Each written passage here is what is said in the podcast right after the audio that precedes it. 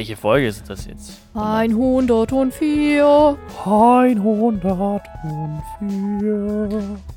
Hallo und herzlich willkommen zur Folge 104 von dir bringen wir was bei, dem Podcast für euch, für mich, für euch, für mich, für, Für euch, uns für uns alle. alle. Für alle, die was wissen Hallo. wollen. Boah, es ist so dunkel draußen, Leute, ey. Es ist diese Zeitverschiebung, die direkt dafür sorgt, dass ich irgendwie, dass es einfach noch mehr dunkel ist, als sowieso schon es dunkel wird jetzt durch die Jahreszeit. Ja, und dann war es wenigstens noch ein bisschen warm, aber jetzt ist es kalt. Jetzt, genau, jetzt ist es auch noch kalt.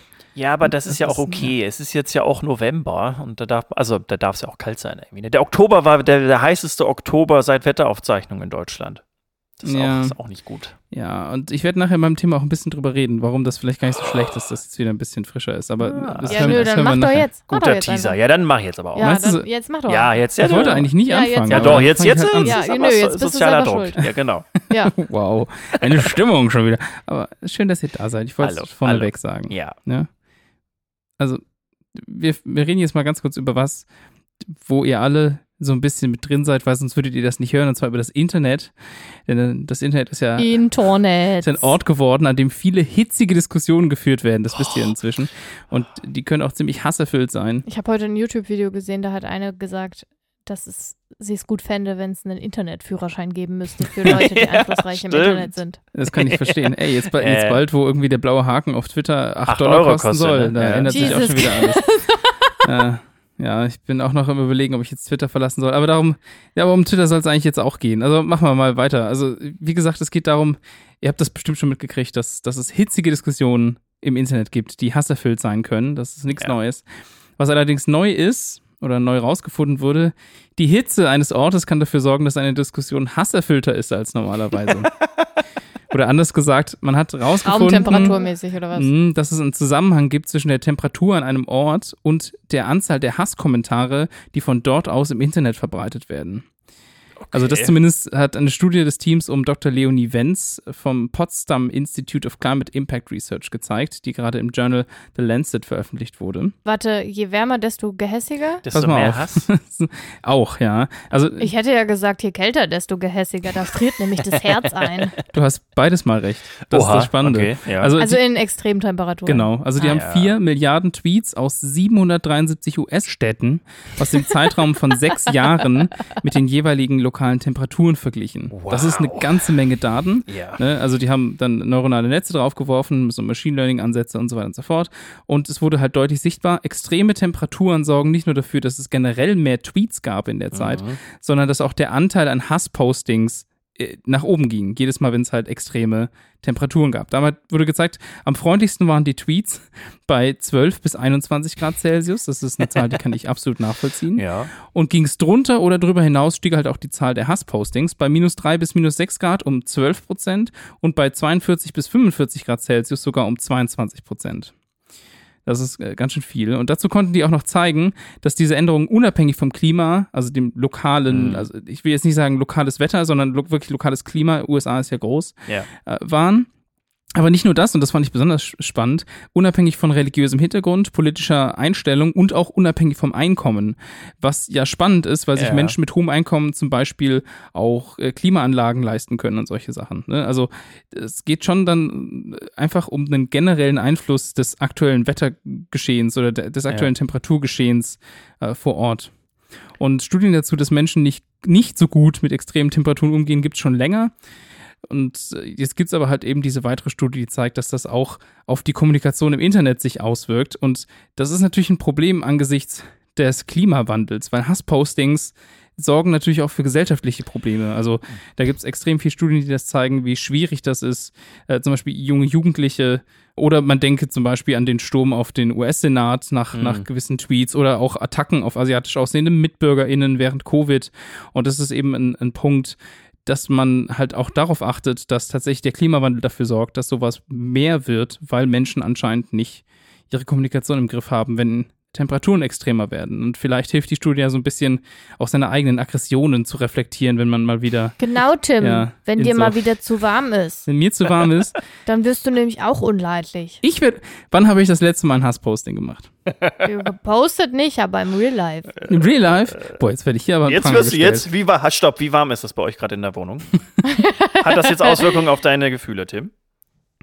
Ich, Vielleicht. Ich, Aber ich frage mich also- ja, ich frage mich ja, ob Mhm. hat das einfach was mit dem generellen Unwohlsein zu tun? Also dass äh, man einfach, wenn es kälter ist, fühlt man sich einfach unwohler und ist deswegen irgendwie gereizter vielleicht? Oder also das muss ja, das, Ja. das ist ja quasi erstmal Ja. nur eine Analyse sozusagen von den Daten und man sieht, ja, dass oder das so es ist. ist mit aber mehr Aufwand verbunden, vielleicht. zu Ja. existieren. Also erst, also äh, bei der Hitze halt, weil es halt einfach wahnsinnig warm ist und jede Bewegung anstrengend ist. Und bei der Kälte halt, weil man sich voll dick anziehen muss und alles scheiße ist. Ja, Mm, Ja, gut. Ist V- halt, vielleicht. glaube ich, alles das, was halt nicht innerhalb eines angenehmen Klimas ist, sag ich mal, oder angenehmen Temperaturbereich, be bedeutet halt Stress für den Körper oder Ja. vor allem für die Psyche, würde ich sagen. Und dann leidet halt wahrscheinlich der Teil, der sagt, ja, ganz langsam, ganz ruhig, wir gucken uns das mal in aller Ruhe an und so. Also würde ich jetzt sagen, ist schwierig, müsste man sich wahrscheinlich noch ein bisschen genauer reinlesen, warum das so ist ja. ich meine, das ist jetzt ja auch so, die, die haben ja jetzt ja nicht gesagt, die heiße Temperatur sorgt automatisch für schlimmere Tweets. Ne? Die haben bloß gezeigt, dass es halt einen Zusammenhang auf jeden Fall gibt, was jetzt der Grund ist. Also wer Ja. weiß, was die Temperaturen auslösen, was dann tatsächlich nachher für, für, das, für die bösen Tweets sorgt. Ne? Das, das gilt dann natürlich noch genauer zu erforschen. Aber es gibt hier auf jeden Fall irgendwo einen, einen nachweisbaren Zusammenhang. Ja. Okay. So viel zum Thema Wetter und Internet und Temperaturen und ja. Ja. Anna? Ja, Tim hat sich ja vorgedrängelt. Ja. Das stimmt überhaupt Das nicht. stimmt Das finde jetzt ich auch wirklich dreist. gar nicht. Also nein, das, Ganz dreist. wir haben ihn gedrängt. Wir haben ihn, also, ja, ja, wir haben Ja. ihn gedrängt. Ich habe jetzt eine Frage an euch. Hm. Ja, die Antwort. Wisst ihr, wer Eva ist? Ha, sag ich doch. Das ist eine sehr unspezifische Frage. Ja, sie ist 1,62 Meter groß und wiegt 62 Kilo. Okay, und Eva ist der erste weibliche Crash-Test-Dummy überhaupt.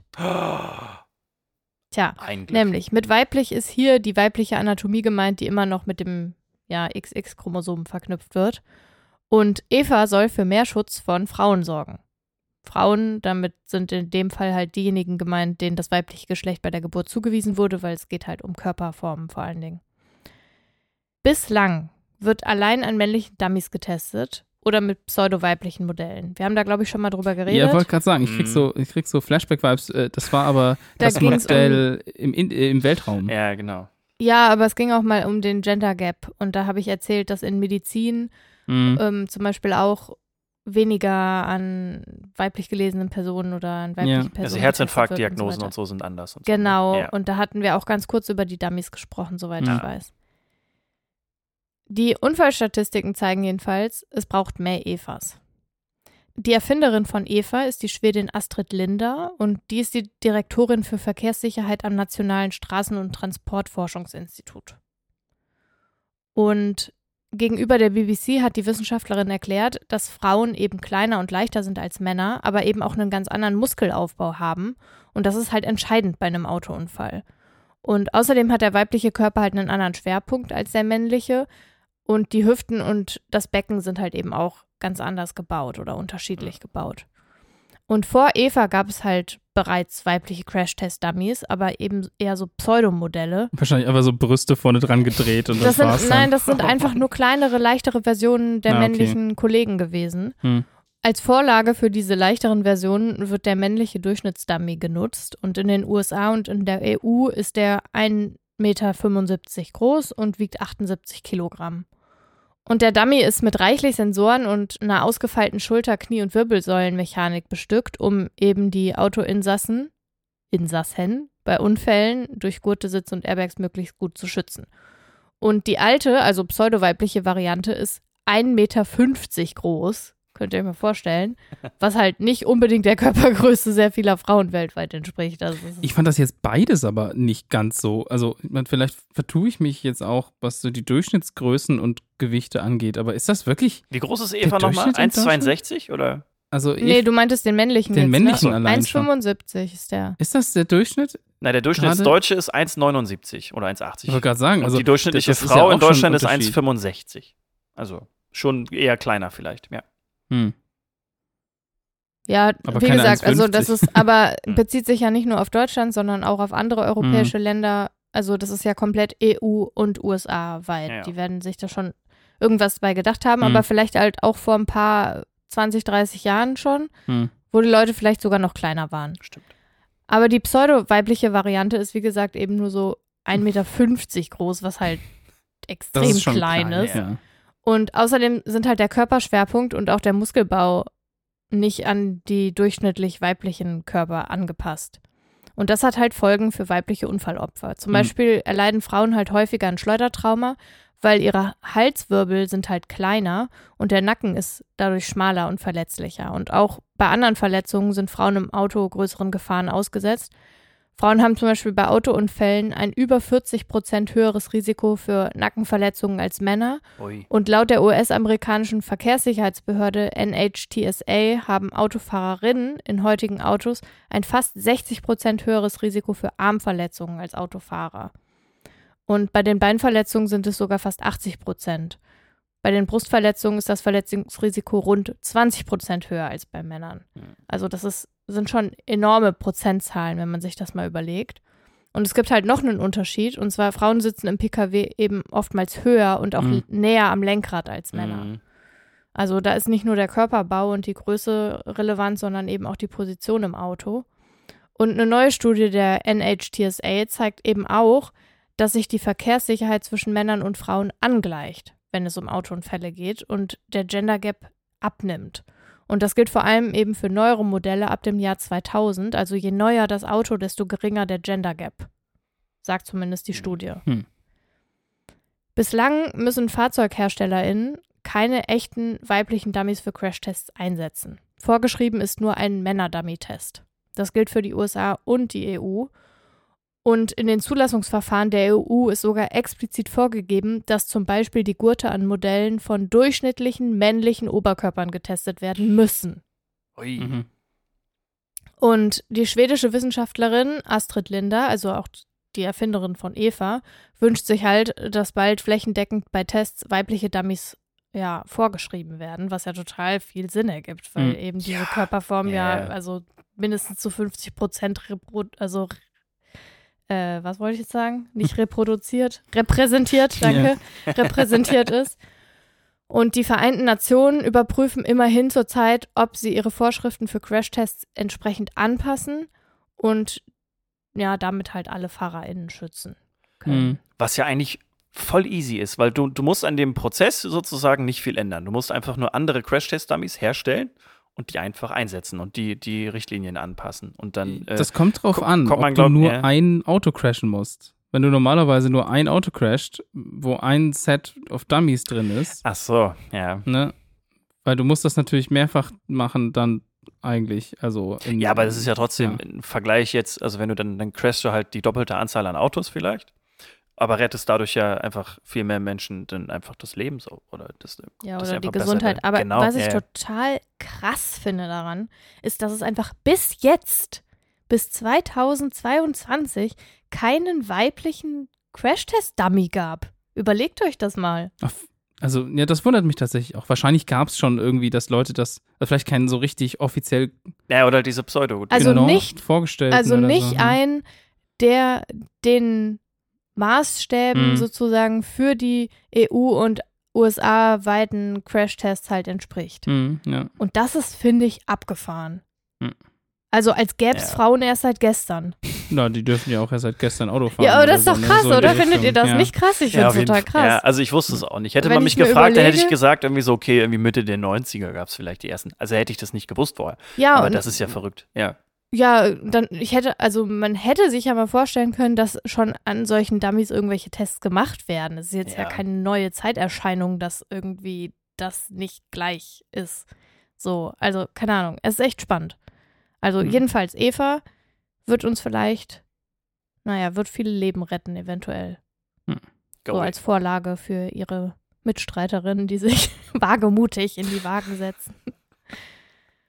Ja, Go Eva. Go Eva.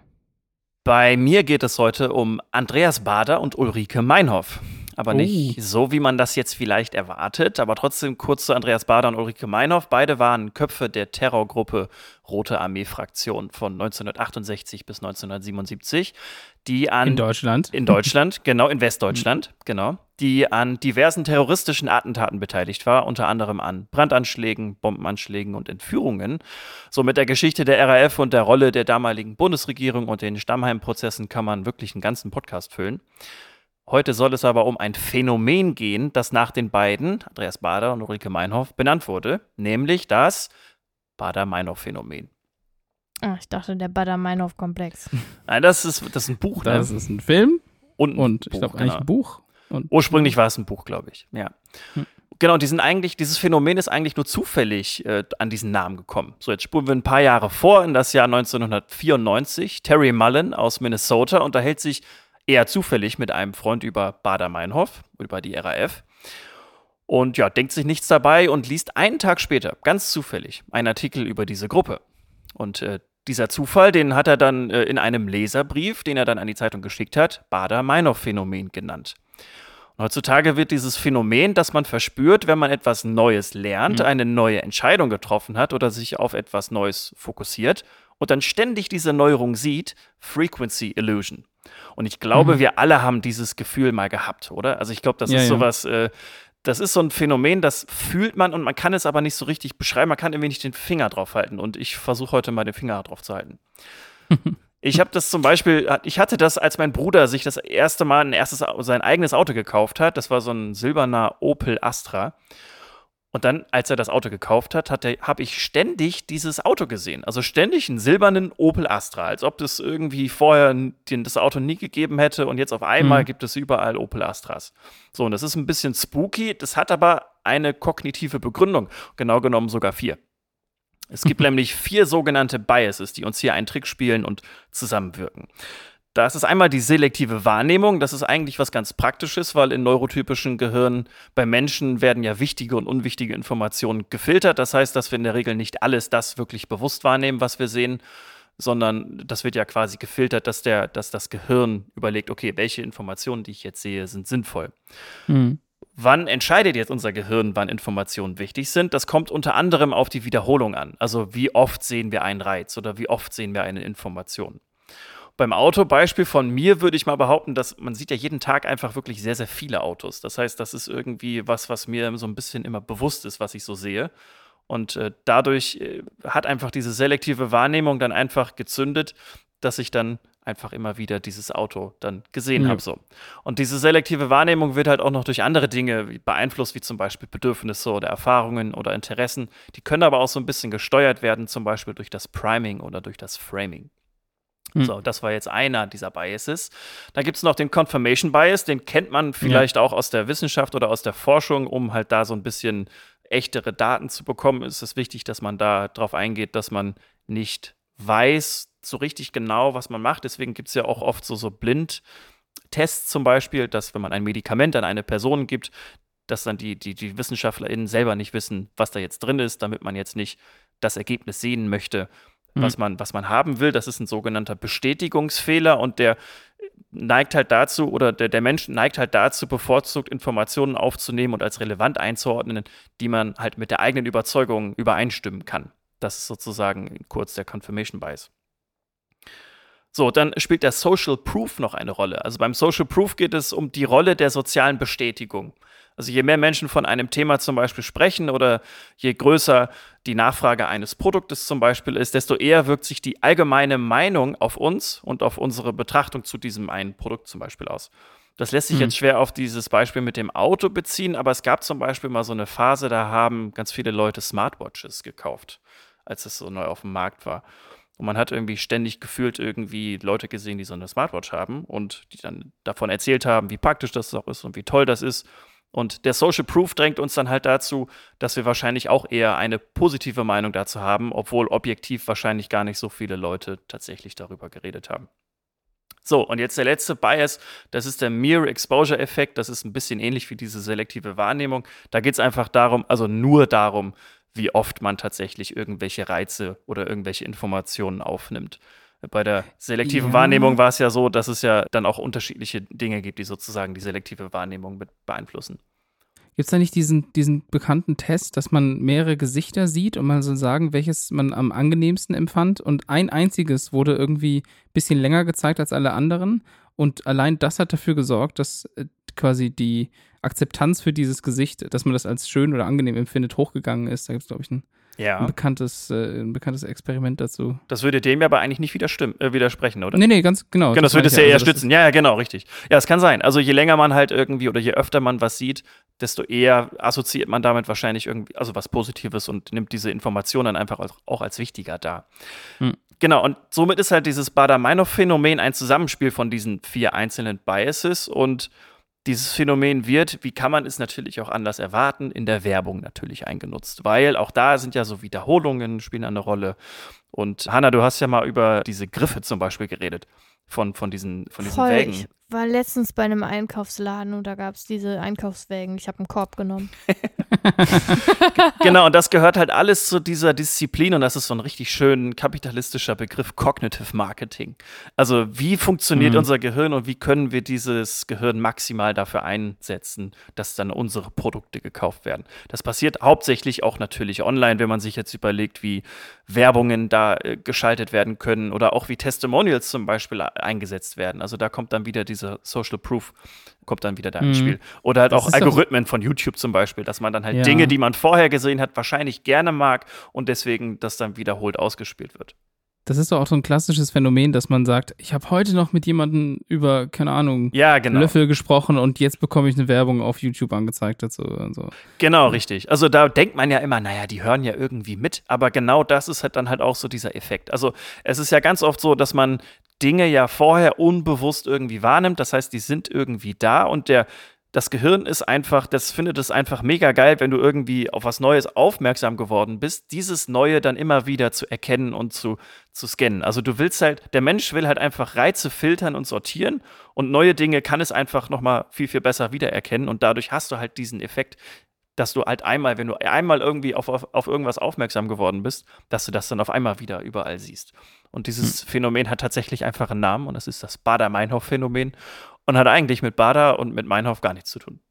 Okay, aber das heißt, wenn ich jetzt, wahrscheinlich werde ich jetzt per Zufall die nächsten Tage über irgendwie einen Zeitungsartikel oder so stolpern, wo genau dieser Effekt nochmal erklärt wird oder so. Ja, das, wäre jetzt natürlich ich jetzt die, das, das perfekte Beispiel, genau. Oder weiß ich nicht. Äh, jetzt, oder wenn ihr euch jetzt das nächste Mal irgendwie auf der Straße bewegt, dann seht ihr ja ganz viele, weiß ich nicht, äh, Fiats oder so. Sil ja, silberne- Fiat, Fiat. Ihr ja. denkt jetzt nur an Fiat und dann fällt euch das jetzt auf. Ich sag euch, das neue Auto meiner Eltern, das sehe ich nicht ständig auf der Straße, weil es das einfach noch nicht gibt. Weil die so crazy sind. Mega Ei, ei, crazy. Aber das Auto von denen davor, das habe ich auch ständig gesehen, nachdem ich das das erste Mal gesehen hatte. War das nicht ein Renault Megane oder so? Nee, aber ein Renault irgendwas. Also, okay, ja. Aber ja, da. Bei Autos fällt es mir wirklich auf. Meine Äh, Nachbarin, ich hat, ein- sagen, meine Nachbarin hat einen Mini. So cool. Und also, also als ich hergezogen bin nach Bonn und dann meine Nachbarin das erste Mal gesehen habe und die hat, meinte dann, naja, sie hat irgendwie einen Mini und der steht da vorne. Und seitdem sehe ich nur Minis in Bonn. Also es ist Ja, du bist aber nur zu Hause und guckst aus dem Fenster. Das nein, nein, auch wenn ich irgendwie im Bus sitze oder so, dann ist irgendwie vorne ein Mini, hinten ein Mini und keine Ahnung. Ist, ich ich habe mir halt wirklich gedacht, es kann doch nicht sein, dass in Bonn so viele Minis rumfahren. Und Ja. äh, ich habe tatsächlich äh, schon mal nach diesem Phänomen versucht zu googeln, aber ich habe, ich wusste nicht, wie, wie, also wie gesagt, ich konnte nicht den Finger drauf halten und ich wusste nicht, wie ich das, wie ich das, wie ich das formulieren sollte, dass ich dieses Phänomen mal erklärt bekomme. Dann habe ich zufällig ein ähnliches Phänomen mir angeguckt und dann war das da quasi Zack. darunter. Zack, genau. Zack. Aber jetzt wisst ihr, wie das heißt und was das ist und was das kann. Ja, googeln muss ja auch gelernt sein. Das stimmt. Echt so, Ja. ja. Das ist Also eigentlich mit der Major seriously, Skill. ich, ich denke mir immer so, stellt mich ein, nur fürs Googeln. Ich kann mega gut googeln. Ich weiß noch, als Google relativ neu war und ich mit meinem Vater nach Rom geflogen bin und in dem, beim, im Vatikan war zum Beispiel, wir wollten vorher online gucken, was man in Rom alles so machen kann. Also googeln wir natürlich einfach nur ROM und kriegen ganz, ganz viele Informationen zu CD-ROMs. Ja, Und das war halt irgendwie wirklich Anfänge so gefühlt von Google und da. Äh, Deswegen ja. feiere ich auch immer noch dieses Brennprogramm ab, das ich einfach Nero Burning ROM oder ROM genannt hatte. Wie Ah. clever ist das denn bitte? Oh Gott, ja, stimmt. Super smart. Naja. Das war Folge 104. Gefühlt war die super kurz. Stimmt. Ja. Sie war auch jetzt, wir sind jetzt äh, so eine halbe Stunde vielleicht. Müssen? Ah, weniger, weniger. Ja. Das ist So ein okay. kleiner Snack für zwischendurch. Snack. Würde ich einfach sagen, Snack. steigt ein in den, in den Mini in Bonn. Vielleicht, vielleicht nimmt der Eva noch mit. Ja, genau, richtig. Und, Und dann denkt Ja. dran, wenn es kalt wird, einfach mal das Handy aus der Hand legen im Auto, äh, richtig. Sowieso. äh, um mal wieder alle Themen reinzukriegen.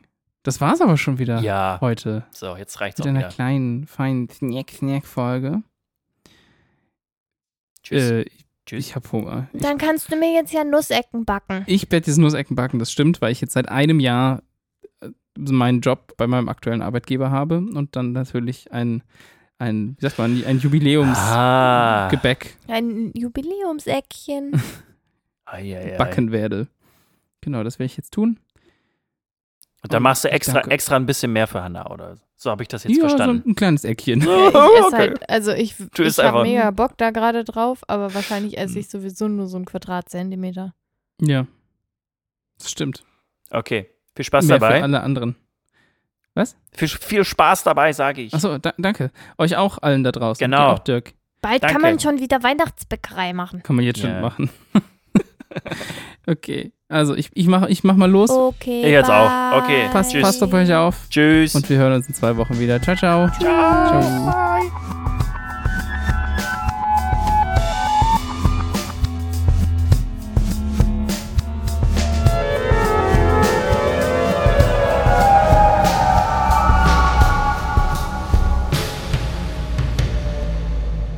Und der Dummy ist eben mit reichlichen Sensoren. Mit reichlichen. ja, klar. Natürlich. Hört ihr das? Wisst ihr, was ich gerade gemacht habe? Was? Ich habe gerade, ich wollte mein Ohr an das Mikro halten. Um das besser zu hören. Das ist natürlich smart, ja. das, das ist so richtig, so richtig dumm. Da ist eine Katze. Katze. Wo ist noch eine Katze? Da ist die andere Katze. Toll. Awkward silence.